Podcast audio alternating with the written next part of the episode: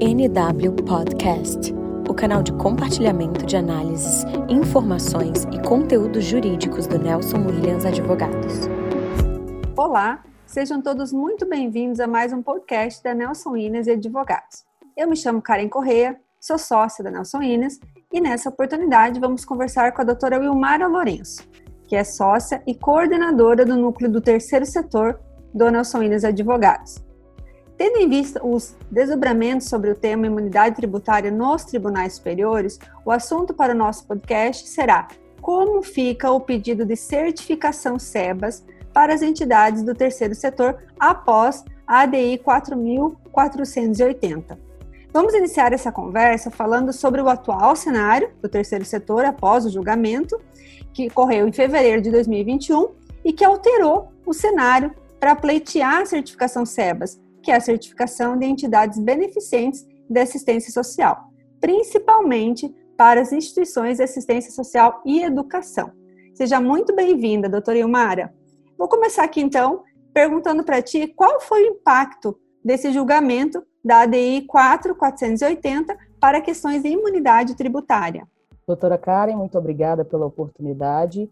Então, esse julgamento ele foi relevantíssimo, porque ele ratificou que os requisitos para a fruição da imunidade tributária, que ultrapassam aqueles instituídos por lei complementar, são inconstitucionais.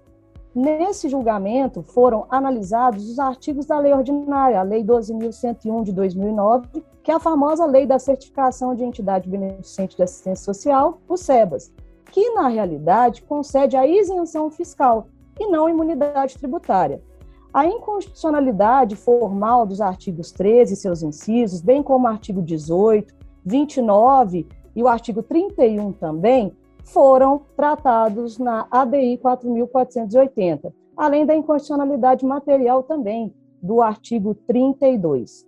Assim, as instituições do terceiro setor que executam suas atividades ligadas, especialmente na área da assistência social e educação, obtiveram uma verdadeira vitória com o julgamento da ação declaratória de inconstitucionalidade 4.480, facilitando né, os pedidos de certificação SEBAS, pois anteriormente a esse julgamento eram exigidos inúmeros requisitos e contrapartidas absurdas dessas instituições, mas que eram indispensáveis para a liberação da referida certificação.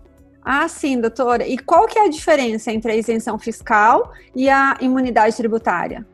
Bom, Karen, fazendo uma rápida contextualização sobre o tema, muitas pessoas confundem esses dois institutos, inclusive os próprios magistrados.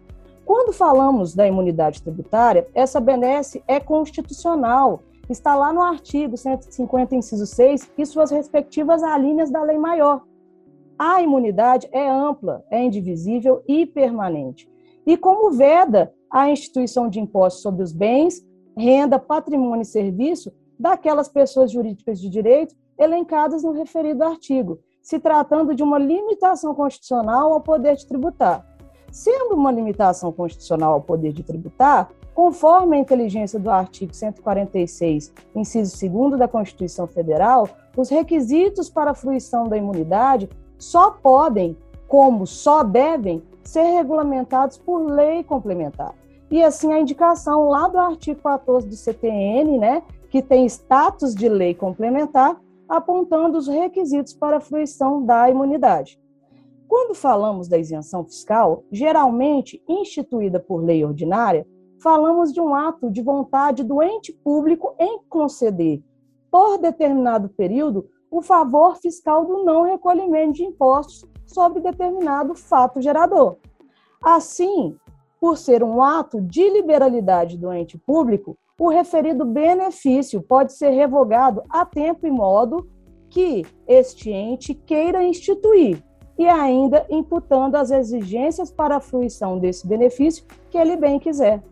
Então, nesse cenário, não se pode confundir imunidade e isenção, pois, embora tratemos do não recolhimento de impostos nas duas situações, os institutos são distintos em suas especificidades e particularidades, em especial a forma da lei que viabiliza a exigência do cumprimento de seus requisitos. Posto isso, nós temos o acertado julgamento da DI 4.480 pelo STF, que considerou material e formalmente inconstitucionais os requisitos da Lei 12.101 de 2009, que é uma lei ordinária, pois eles extrapolavam os requisitos do artigo 14 do CPN para fins de regular a imunidade tributária. Perfeito esclarecimento, doutora. Em termos práticos, o certificado SEBAS ainda é válido? A certificação SEBAS, doutora Karen, continua valendo normalmente. Até porque existem algumas situações em que o certificado é exigido, como para acesso a alguns tipos de recursos públicos ou, a exemplo, as emendas parlamentares. Não há problema algum da instituição do terceiro setor possuir a certificação SEBAS. Todavia, como a certificação não é imunidade tributária, mas sim uma isenção fiscal, uma vez que regulada pela Lei Ordinária 12.101 de 2009, tem como uma das suas exigências a renovação periódica dessa certificação, colocando a entidade do terceiro setor em risco e à mercê, à mercê da renovação da certificação pelo respectivo ministério que analisa esses pedidos administrativamente no caso, Ministério da Cidadania para entidades de assistência social, Ministério da Educação para entidades de educação e o Ministério da Saúde as entidades ligadas à área da saúde. É possível resolver essa questão mediante o ajuizamento de uma ação declaratória de imunidade tributária, como a gente faz no núcleo do terceiro setor do escritório Nelson Williams, com a finalidade, então, de perpetuar os benefícios tributários dessas instituições com base na súmula 612 do próprio STJ, que diz o seguinte: o certificado de entidade beneficente de assistência social, o SEBAS, no prazo de sua validade, possui natureza declaratória para fins tributários, retroagindo então os efeitos à data em que demonstrado o cumprimento dos requisitos estabelecidos por lei complementar para a fruição da imunidade. Excelentes ponderações. Muito obrigada, doutora Elmara, pela sua participação, por esses esclarecimentos de grande valia. Agradeço a todos os ouvintes e até o próximo podcast da Nelson Williams e Advogados.